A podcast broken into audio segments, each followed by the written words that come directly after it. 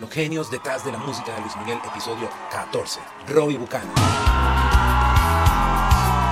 Pianista, arreglista, compositor canadiense. Inicia su carrera musical a los 5 años, desarrollando estudios como pianista clásico hasta llegar a sus 13, 14 años, donde ya para ese momento ganaba unos 50 dólares a la semana viviendo ya de la música. En su adolescencia, Robbie toma la decisión de comenzar a estudiar jazz como profesor particular de Canadá, Vancouver. Y mientras hacía su plan de carrera, recibe una increíble recomendación de un par de amigos. Y de esa recomendación surge trasladarse a Estados Unidos a comenzar a arreglar, escribir y producir música es importante resaltar que la meca de la industria musical se encuentra en Los Ángeles. Robbie Buchanan es una mezcla de marca personal como artista ligado también a los avances tecnológicos de la época. Ya les explico por qué. Para 1970, la empresa Fender lanza una especie de teclado pequeño de nombre Rose Mark I. Este teclado tenía sonidos cálidos y campanales. Es un teclado de principios electromecánicos que comienza a utilizarse dentro de la industria discográfica. Y ya para 1976, según Billboard, se informa que el 82 2% los hits que sonaban a nivel mundial y que se estaban produciendo en Los Ángeles tenían el sonido de el Fender Rose. Y por supuesto, uno de los músicos que más utilizaba el Fender Rose, adivinen quién era, por supuesto, el maestro Robbie Buchanan. Para hablar de la influencia del maestro Robbie Buchanan en la música de Luis Miguel, debemos trasladarnos hasta la década de los 70. Trabajar en Los Ángeles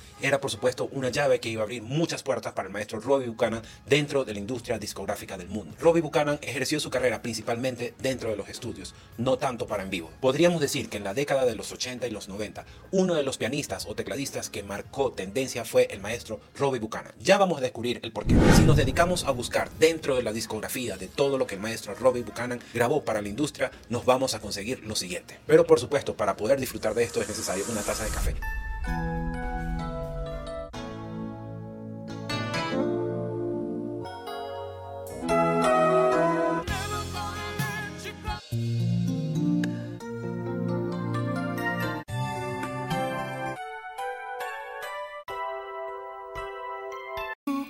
Pero es importante recalcar que para 1983 la división musical de Yamaha hizo un lanzamiento totalmente revolucionario para la industria musical. Hizo el lanzamiento del famoso sintetizador Yamaha EX7.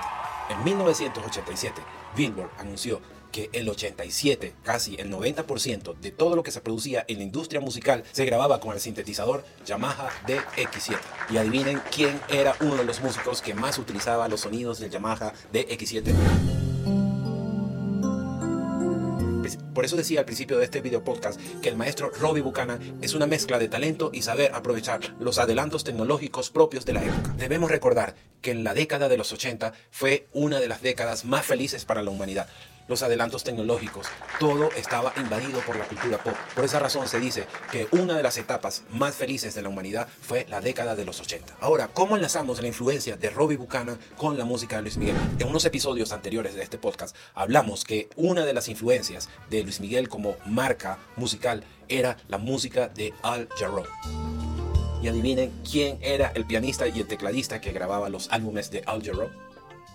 Según la discografía que pudimos escuchar antes, nos damos cuenta que este músico grabó con gran parte de los músicos y artistas con mayor estatus de la industria discográfica de los 80 y los 90. Ha sido el músico que ha grabado las intros de teclados y de pianos más resaltantes de la industria discográfica desde los años 80 hasta la época actual. Recordemos que en la década de los 80 y los 90, la mayoría de canciones, baladas que se escribían y que se producían en estudios llevaban intros de teclados. Pero cabe resaltar lo siguiente, que cuando el maestro Buchanan grababa un teclado, no solamente grababa los teclados, sino que también grababa las atmósferas que iban acompañadas de estos teclados, tales como las diferentes capas de pads, las diferentes capas de bells o campanas, eh, sintetizadores, incluso también los synth bass. Dejaba a los bajistas sin trabajo.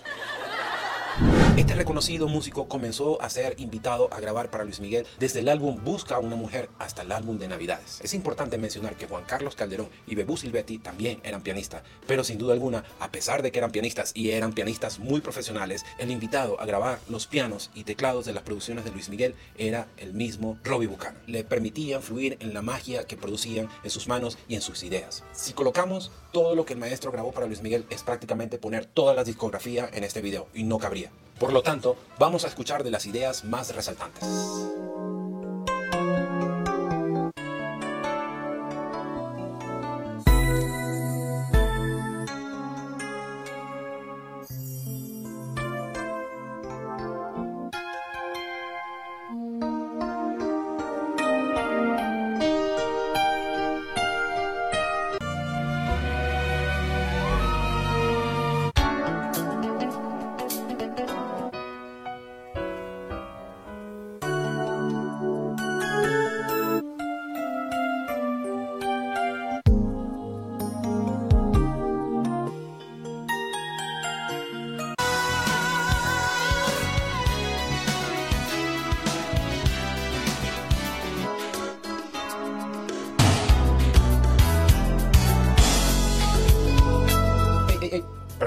Necesario detenerme en esta canción porque tengo que decir algo muy importante. Fue arreglada por el maestro Robbie Buchanan para Luis Miguel. En este podcast a veces me he conseguido con este tipo de comentarios de algunos de los usuarios a quien respeto su opinión, pero es necesario demostrar que esto no es así. Recordemos que el álbum 20 años fue uno de los primeros álbumes que grabó Luis Miguel cuando ya se había emancipado. Y en esta canción que fue arreglada por Robbie Buchanan en conjunto con Luis Miguel, se puede escuchar uno de los primeros arreglos que hizo Luis Miguel para Metales. mis metales esta noche.